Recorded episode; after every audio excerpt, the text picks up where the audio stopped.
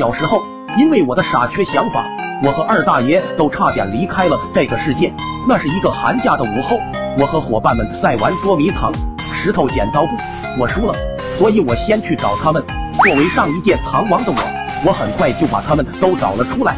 除了二狗，这小子平时就邋里邋遢，流着大条鼻涕，还爱钻犄角旮旯，所以我猜他肯定钻到了二大爷家的秸秆堆里。不过按照规则，我得看到他才算成功。可这秸秆堆那么脏，钻进去跟耗子似的。一点都不符合本靓仔优雅的气质。就在我思考怎么把二狗弄出来的时候，想到了自己新买的炮仗，于是就傻缺的联想到把炮仗往秸秆堆里扔，把他给吓出来。说干就干，我立马兴奋的点着一个，然后扔了进去。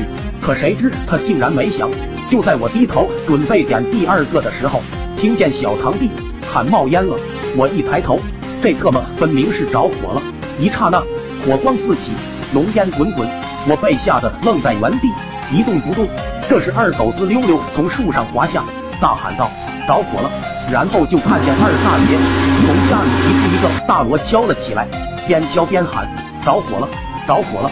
顿时，村里的人乌泱泱的从四面八方赶来救火，什么水盆、水缸，甚至唾沫都弄上了，才把火灭掉了。看着已被烧糊了三分之一的秸秆，二大爷指着我的鼻子就骂。你个爱惹事的小子，成天不安好心，不干好事。最后，二大爷看在我爸奋力救火的面子上，勉为其难的原谅我，这件事也就告一段落了。众人也都各自回家了。一想到二大爷骂的话，我是真愤呐！明明是这个破炮仗撕出了火花，又刚好遇上干燥了一冬天的玉米秸秆才着的火，怎么就成了我不安好心？于是，在我爸要拉我回家的时候。我以迅雷不及掩耳之势又点了一个炮仗，扔进了秸秆堆。我要向他证明，炮仗只会响，不会引起火。我也不是什么不安好心，可我等了半天，这个炮仗也没响。我伸头一看，妈呀，又往外喷火花。不幸的是，这次还刮来了一股风，大火立马凶猛了起来，比刚刚那次壮观多了。此时的二大爷刚躺在床上，正准备吃速效救心丸。恍惚间又看到了自家墙外的火光，这次二大爷连床都没下，拿起手边的大锣，咣咣咣敲了起来，救火啊救火啊！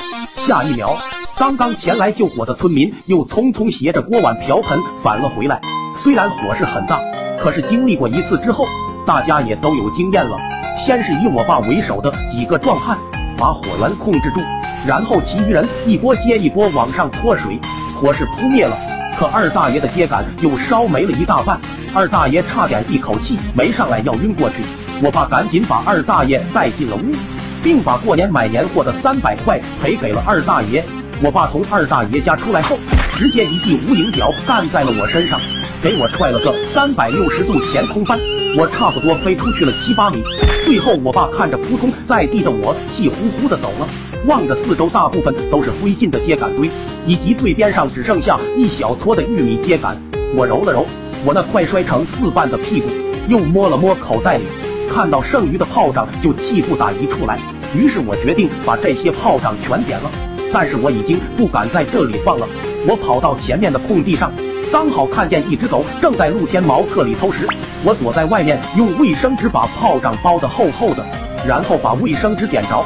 像扔手榴弹一样把它扔进了茅厕，只听砰砰砰的好几声，想到里边翔乱飞的场景，我就开心的想笑。